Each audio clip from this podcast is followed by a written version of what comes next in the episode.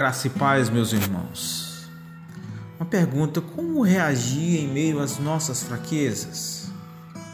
Me lembrei de Paulo em 2 Coríntios capítulo 12.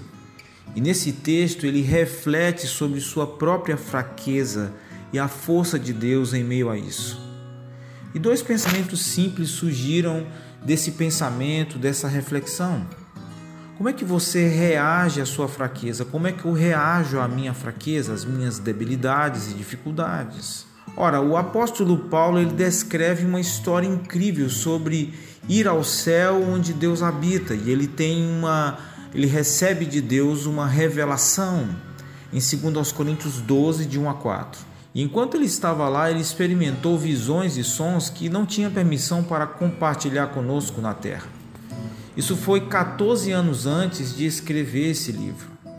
E desde que ele foi transportado para o paraíso para experimentar o que fez lá, Paulo passou por um sofrimento incrível. Ele explica alguns dos sofrimentos pouco antes do texto onde ele fala dessa viagem. Em 2 Coríntios 11, de 22 a 33, em 2 Coríntios 4, de 7 a 12, em 2 Coríntios 6, de 3 a 10. E o seu relato do que havia acontecido com ele nos últimos 14 anos, com espírito de gratidão, demonstra que o que ele viu no paraíso, ao lado da graça de Deus, na fraqueza, impulsionou a sua fidelidade em meio às provações. 14 anos atrás, antes de todo o sofrimento incrível que ele sofreu, depois de ir ao paraíso para visitar o céu e experimentar o que estava acontecendo lá, Paulo pediu a Deus que tirasse a sua fraqueza. Não temos certeza de qual era a fraqueza, porque Paulo não nos diz. Fosse o que fosse, irmãos, era muito significativo. Tão significativo que ele pediu três vezes a Deus para tirá-lo dele. No entanto, Paulo percebeu que Deus havia dado a ele para ajudá-lo a permanecer humilde, fiel e dependente da graça de Deus em sua vida. Paulo explica que Jesus lhe disse que não eliminaria a fraqueza dele, mas em vez disso, Jesus lhe daria toda a graça que ele precisava para ter força nisso. Por isso ele escreve em 2 Coríntios 12, 9 e 10. E ele me disse: Minha graça te basta, porque o meu poder se aperfeiçoa na fraqueza. Portanto, de boa vontade me gloriarei em minhas fraquezas, para que o poder de Cristo repouse sobre mim.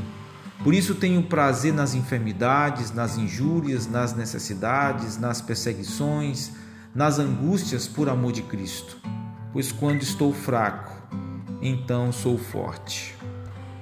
Paulo explica que a graça é fornecida na fraqueza para que a força de Cristo se manifeste em sua vida.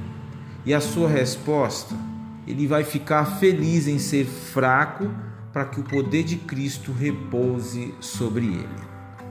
É sobre isso que nós vamos também conversar amanhã, sobre esse contentamento, sobre essa força e o poder que Deus provê para os seus servos. Deu isso a Paulo e dá isso a cada um dos seus discípulos, cada um dos cristãos espalhados por esse mundo.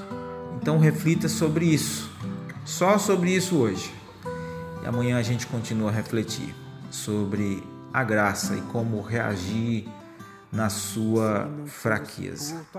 Um bom dia na paz de Jesus. Essa canção se não fosse por tua graça, minha fonte de inspiração. Logo eu que morto estava incapaz de olhar para ti. De presente ganhei uma vida que nunca mereci. Se não fosse por tua graça, derramando seu sangue por alguém como eu. Irresistível graça que quebrou meu coração, me moeu. Só assim eu pude amar valor que compre, pois é graça. Nem mérito meu me salvou pela graça. A ti toda a glória para sempre, amém.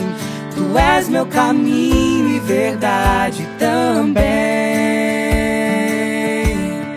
Todos os dias me faz recordar do seu grande feito. Posso perseverar Deus que se fez homem, padeceu numa